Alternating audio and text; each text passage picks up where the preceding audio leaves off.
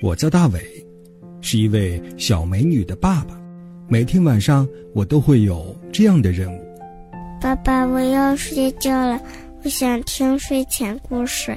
好，好，好，咱们就开始今天的睡前故事。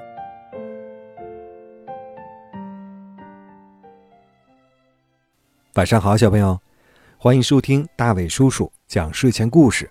我是大伟叔叔。在今天晚上的节目中，会有哪两位小朋友参与到节目中，和大家一起分享自己表演的才艺呢？首先，我们请进第一位小朋友。大伟叔叔，我我给你背一首古诗，叫《危罗高百尺》。危罗高百尺，呃，手可摘星辰，不敢高声语，口惊天上能。第二位小朋友在哪里呢？大伟叔叔你好，我是来自辽宁省抚顺市的王真宇，我今年六岁了，我要为大伟叔叔献上一首说唱：唐僧骑马东路走，后面跟着个孙悟空，孙悟空跑得快，后面跟着个猪八戒，猪八戒鼻子长后面跟着个沙和尚，沙和尚敲锣，后面跟着个老妖婆。喜欢听大伟叔叔讲睡前故事的小朋友，可以发送微信，微信号码是拼音的巴拉拉三七二幺。非常感谢两位小朋友的表演，来开始今晚的睡前故事吧。今晚的睡前故事啊，叫做《奇怪的镜子》。这是一个怎样的故事呢？美丽的池塘里啊，有一条小鱼，它快快活活的玩了一天，可累了，正想休息一会儿。突然，小鱼发现有一样东西在一闪一闪的，它睁大眼睛一看，不禁叫起来：“呀，多大多亮的镜子呀！”小鱼想。要是把镜子搬到家里，让大家都能照一照，该多好啊！想着想着，小鱼轻轻地游到镜子那边，还没碰着，镜子就碎成一块块的小片儿了。小鱼心里难过极了。但是，不一会儿，那镜子又圆了起来。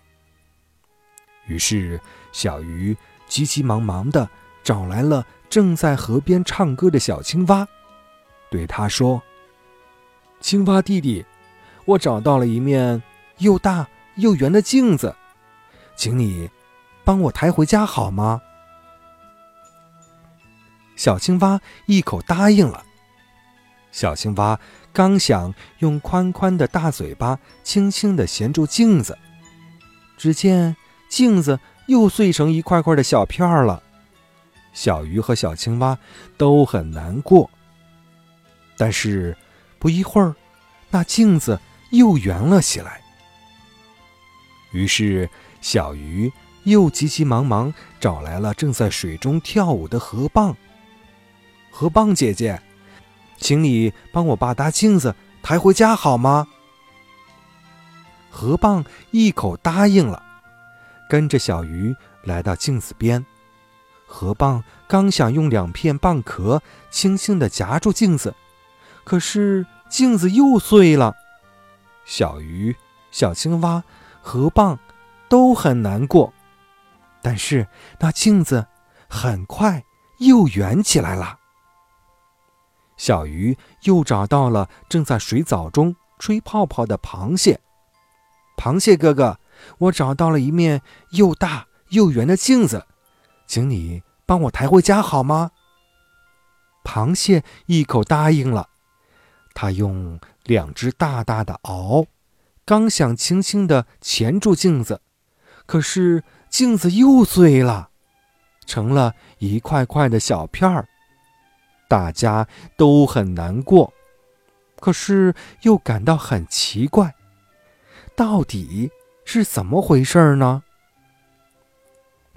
这时啊，只听见一阵哈哈哈的笑声。虾公公拖着长长的胡子来了。傻孩子，这哪是镜子？这是天上的月亮倒映到水面上了。小鱼、小青蛙、小河蚌、螃蟹都抬起了头，大家看看天，又看看水面，都哈哈的笑了起来，连池塘里的月亮也笑了。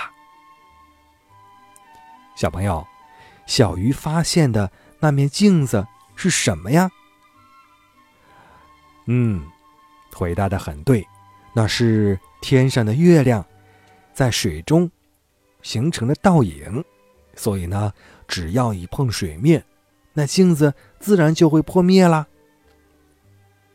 好了，小朋友，刚才咱们一起分享的睡前故事呀，叫做《奇怪的镜子》。其实明白了其中的道理，这个镜子的现象啊，一点都不奇怪。今晚的睡前故事就讲到这里吧。大伟叔叔在山东济南，向所有的小朋友说一声晚安，闭上小眼睛，乖乖的进入梦乡吧。